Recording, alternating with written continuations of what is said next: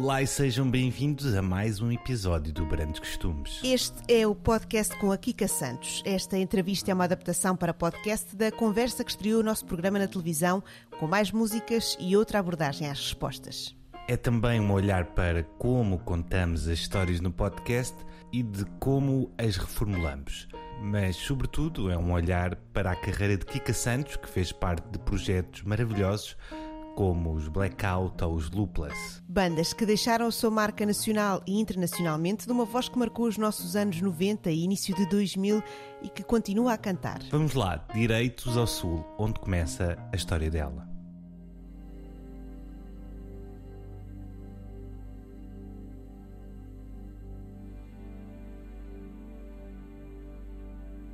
A música entrou na minha vida desde pequenina, na realidade. Mas eu nunca sonhei ser cantora, nunca foi, fez parte daquela coisa que, ai, desde miúda, que eu tinha o sonho, eu quero ser cantora, não. Uh, tinha alguma musicalidade, tanto eu como o meu irmão e os meus primos, tínhamos alguma musicalidade inata, uh, mas só depois, pai, com 18 anos, quando eu entrei para os Blackout, é que de facto uh, pensei na possibilidade de tornar-me cantora. E houve, a determinada altura, tive que tomar uma decisão, fazer uma opção, ou cantas ou estudas, e eu decidi cantar.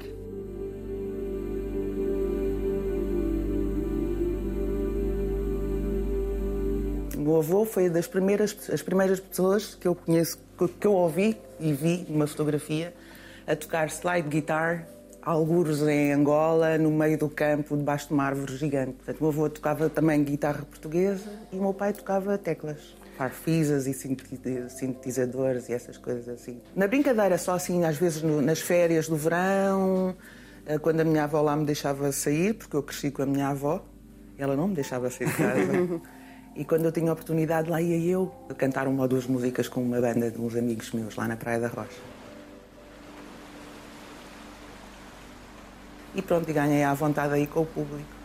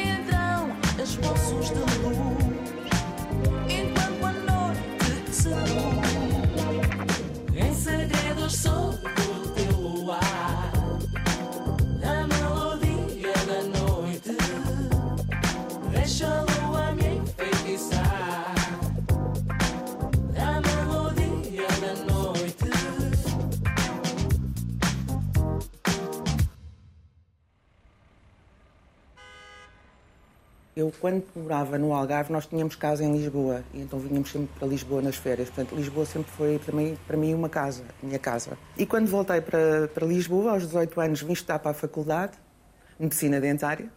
Depressa percebi que me tinha enganado ali no percurso e pensei, hum, hum, hum, hum, hum. as coisas depois começaram a correr um bocadinho mal quando eu deixei de ir para as aulas, ia a Mazé apanhar o barco para ir para, para o Pinhal Novo ensaiar com os blackouts, a sério, e então comecei-me a baldar às aulas, aquilo começou a correr muito mal.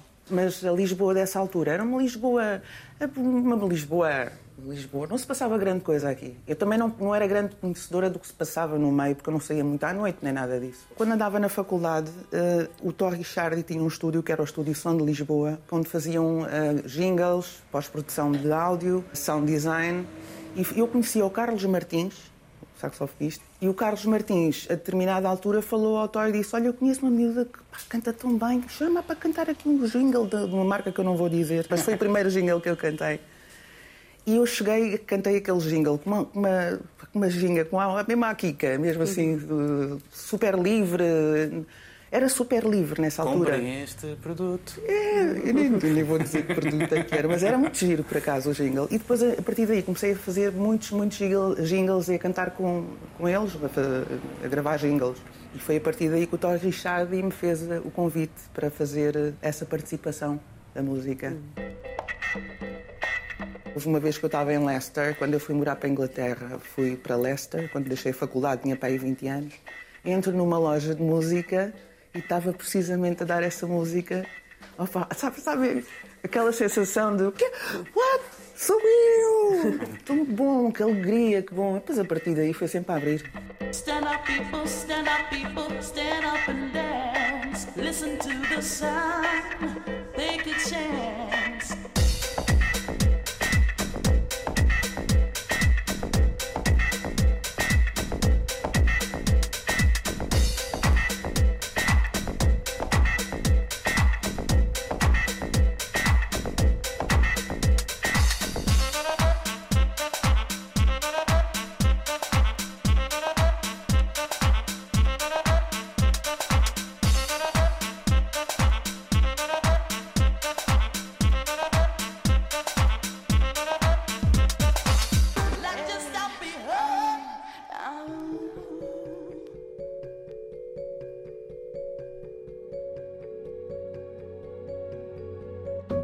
Altura, saí de casa, quando deixei a faculdade, saí de casa, zanguei-me com a família e saí de casa. Os primeiros tempos foram assim um bocado complicados. Morei uns tempos no bairro Alto, trabalhei numa loja no bairro Alto enquanto cantava os jingles. Os primeiros tempos foram uh, complicados. E eu achei que Portugal era o último país em que uma miúda da minha idade poderia viver uh, sozinha. Não, não, não dava, não dava. É, Ainda hoje é assim, não é? Portugal é um país de muito poucas oportunidades para gente nova, uhum. com 20 anos. Eu achei qualquer sítio é melhor do que Lisboa para viver. Fui-me embora ter com uns amigos eh, a Leicester. Já lá tinha estado com 18 anos com os Blackout a fazer um concerto e um intercâmbio musical. E então nós já conhecíamos as pessoas com quem fomos depois ter mais tarde. Portanto, eu já me sentia super à vontade em Leicester. Nós fomos uh, fazer um intercâmbio quando eu tinha os meus 18 e fomos passar assim duas semanas em Londres, com tudo pago, fazer uns concertos. A miúda de Stomber, super louca. Claro. oh, vó, deixe-me ir. Não vais, não vais, mas eu quero. Depois, pronto, a minha avó lá me deixou ir. E, e, nós aí fizemos uns concertos com outras bandas também que tinham vindo da Alemanha, nesse tal intercâmbio. Uh, tocámos no Leicester Theatre, é um sítio importantíssimo, importante, onde mais tarde, um, um, uns anos, tocou a Cesária Évora, etc. E tocámos no Caribbean Carnival, num, auto, num caminhão aberto. Loucura! Portanto, essa primeira experiência musical lá foi assim. E também gravámos umas duas músicas, umas maquetes também no, no estúdio do, dos organizadores do, do intercâmbio.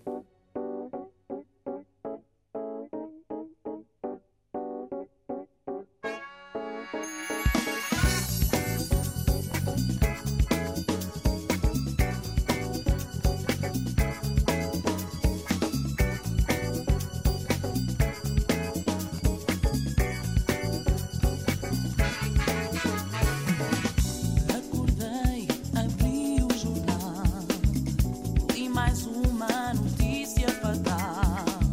É amanhã e o sol está a nascer. E o desejo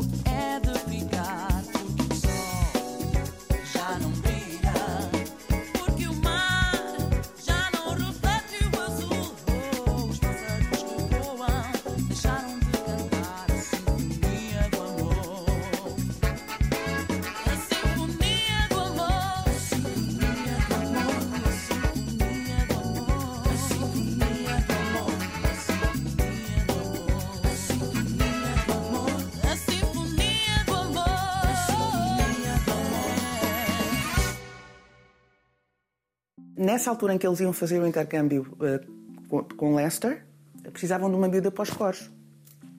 O meu primo Orlando Santos, que morava no Pinhal Novo, de onde é o Beto, uhum. disse-lhe: Olha, a minha prima canta. E então uh, apresentou-me ao Beto e pronto, e foi logo ali, fui lá fazer umas músicas e não sei, fim, inventei logo ali umas coisas e foi assim que eu entrei para os Blackout. Começamos a namorar, né?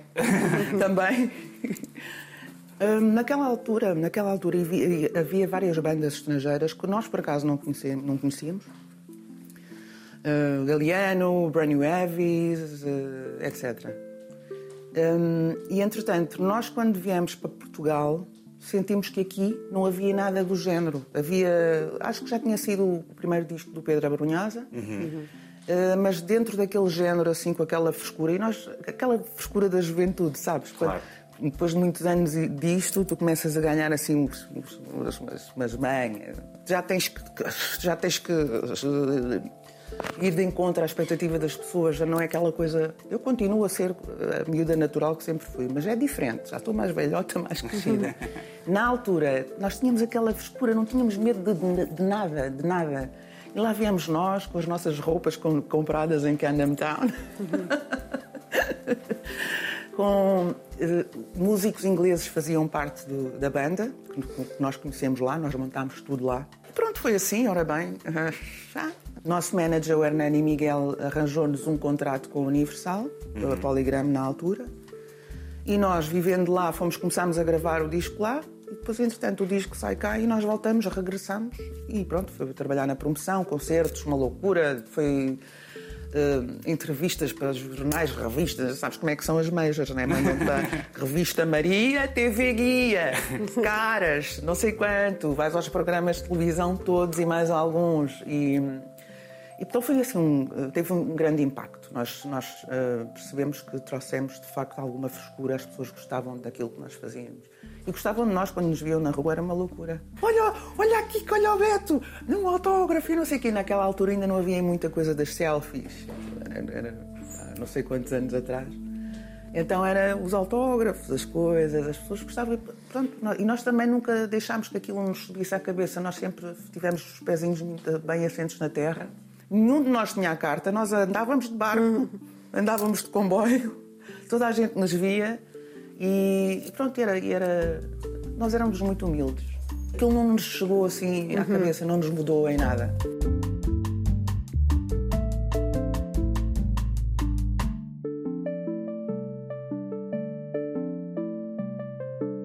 Tocámos em Vilar de Mouros, naqueles aqueles festivais com os. Um, Freak Power e os Stone Roses e para nós, nós putos. Aquele, olha os Freak Power, what? Foi tão giro. E tocámos assim em vários festivais, em concertos de todas as. em terras pequenas, em terras. Eu lembro-me que uma vez. fomos tocar.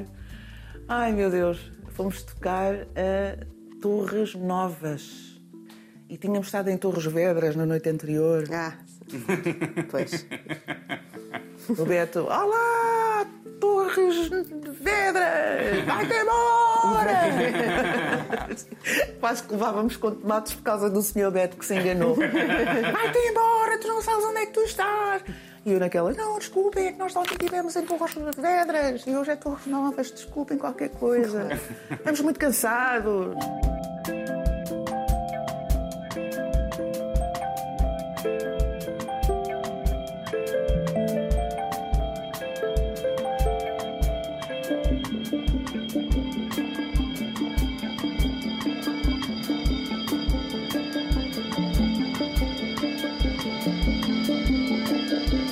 Meses depois de termos lançado o segundo disco, houve um convite, recebi um convite para apresentar um espetáculo em nome próprio na Praça Sony e eu construí tudo de raiz, agarrei numa equipa gigante de músicos e tivemos a trabalhar, a, compor.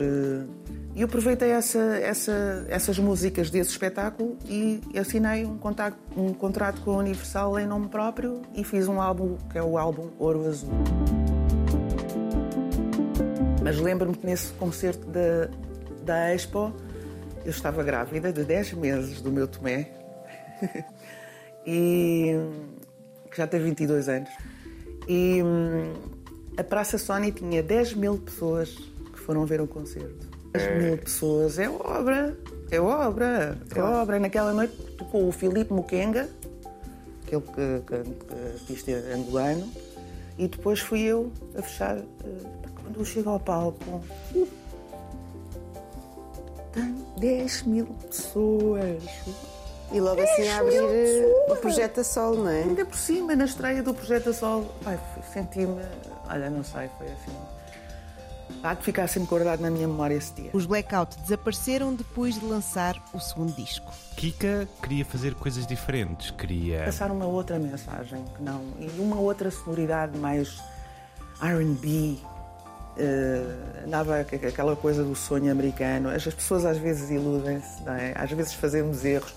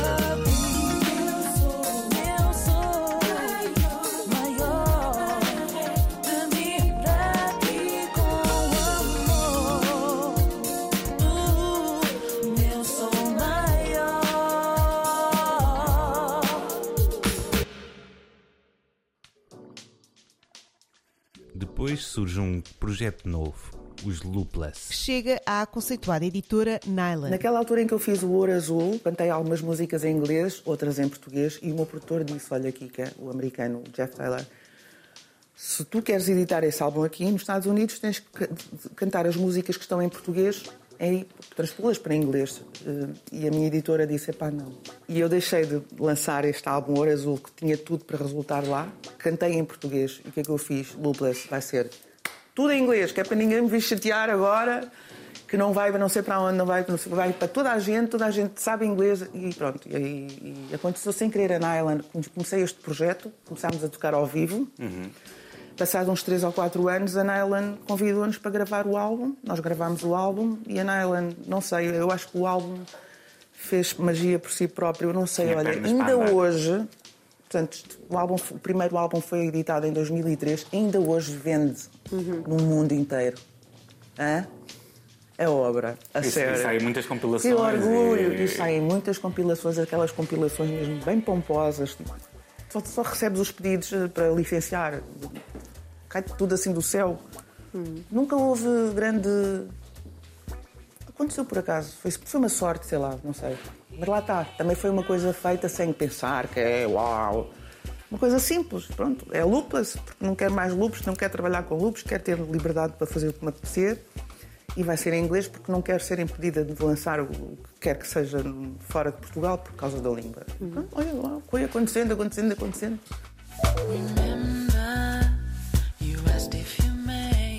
Sabes que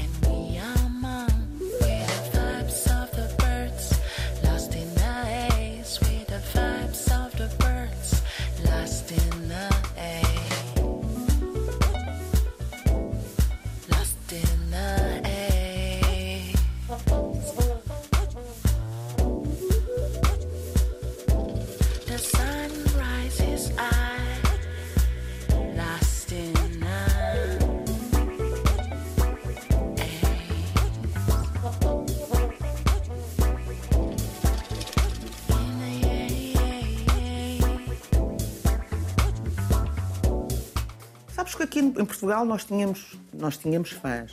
tínhamos alguns fãs. O álbum, quando saiu, até vendeu bastante bem.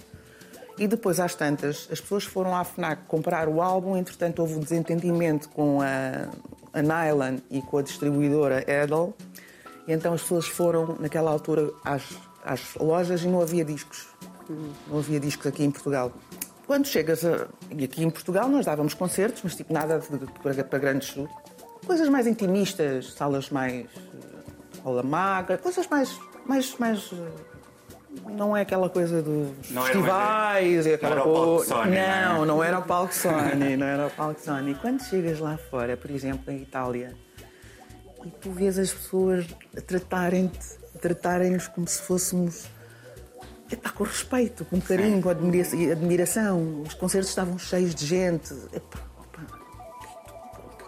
queres mais? Hã? Até me emociono. A sério. Ai, que eu estou uma chorona. E houve uma edição italiana do álbum de Lupus, portanto, pela, pela editora Carrosello. Eles fizeram uma edição em italiano, com a, com a, com a capa em italiano e com um DVD com o videoclipe, com o videoclipe também. E venderam, fizeram uma edição de 10 mil, foi tudo à vida. Venderam bastante bem. Depois, mais tarde, fizeram outra edição. Sei- sinto nesta fase que tenho, tenho ainda muita coisa, há muita coisa que quero fazer, como é óbvio, não é? E muitos, muitas coisas quero descobrir musicalmente e fazer. e- Mas orgulho-me muito daquilo que eu fiz até agora. Poça.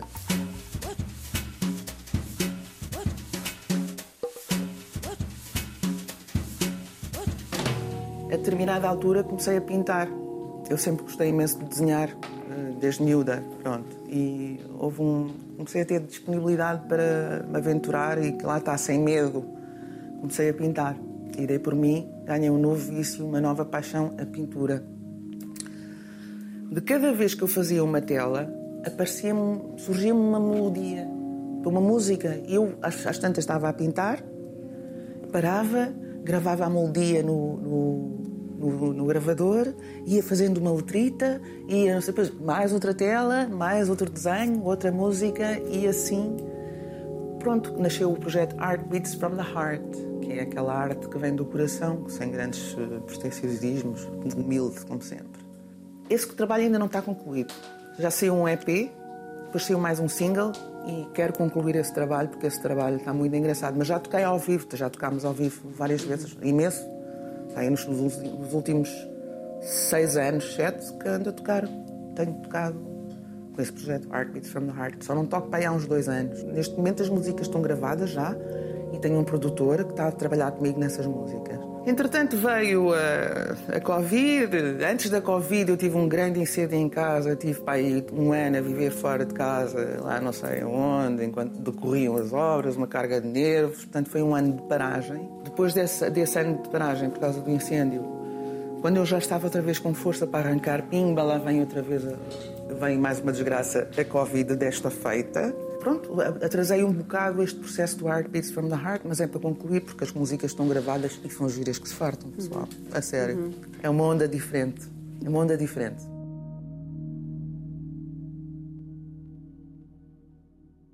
Eu tenho lá uma tela gigantesca em branco, eu olho para ela quando vou dormir, está no meu quarto, e eu resisto, do género, não, olha, não, não te metas comigo, não quero nada contigo, que eu agora tenho é que me concentrar na minha música, porque eu, entretanto, na pintura, eu começava a pintar, eu passava até o dia seguinte a pintar, deitava um bocadinho, sei que, acordava, já com uma vontade tremenda de pintar, portanto aquilo é um vício tramado e quando tu fazes isso, quando tens essa paixão muito grande, é melhor não tocares. Conclui o que tens a fazer primeiro e depois, entretanto, depois logo agarra na, tela e logo faço uma coisinha bonita. Uma música nova, quem sabe?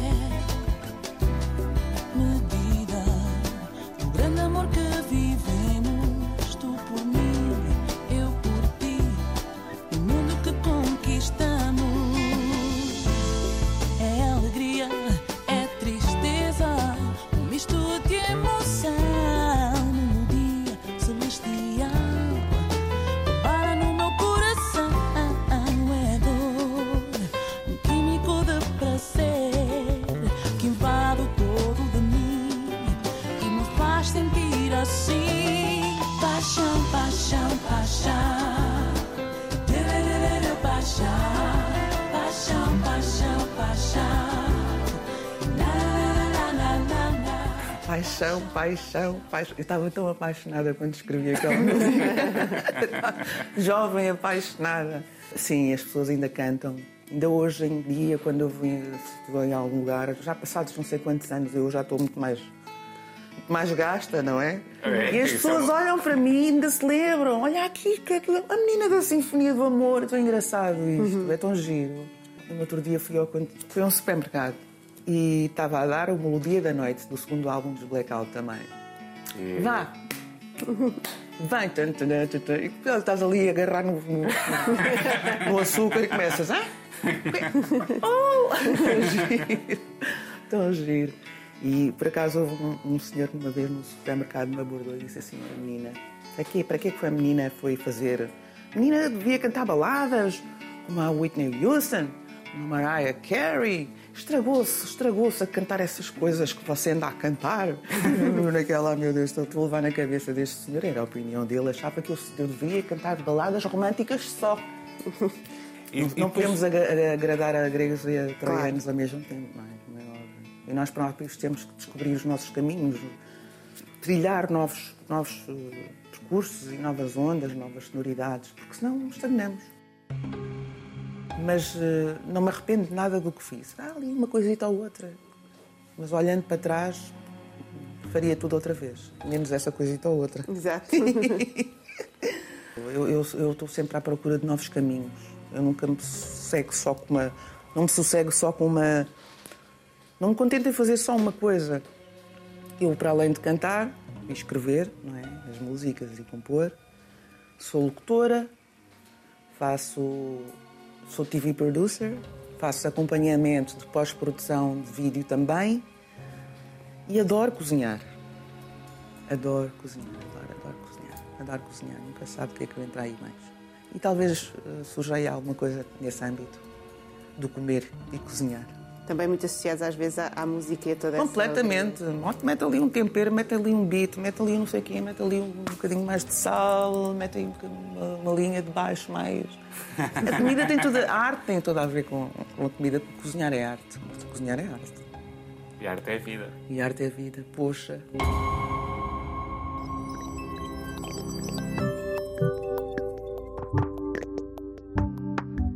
Obrigada por terem escutado mais um episódio. Já sabem que nas nossas redes sociais há sempre novidades. Por exemplo, que vou estar a tocar muita música do Brandos Costumes, dia 4 de julho na Casa do Capitão e dia 23 e 24 pelo Norte, dia 23 no Ferro Bar no Porto e dia 24 no Oblá, em Guimarães. Entretanto, continuaremos em busca de novas histórias da música portuguesa. E voltamos em breve, até lá, não se esqueçam de ser altamente.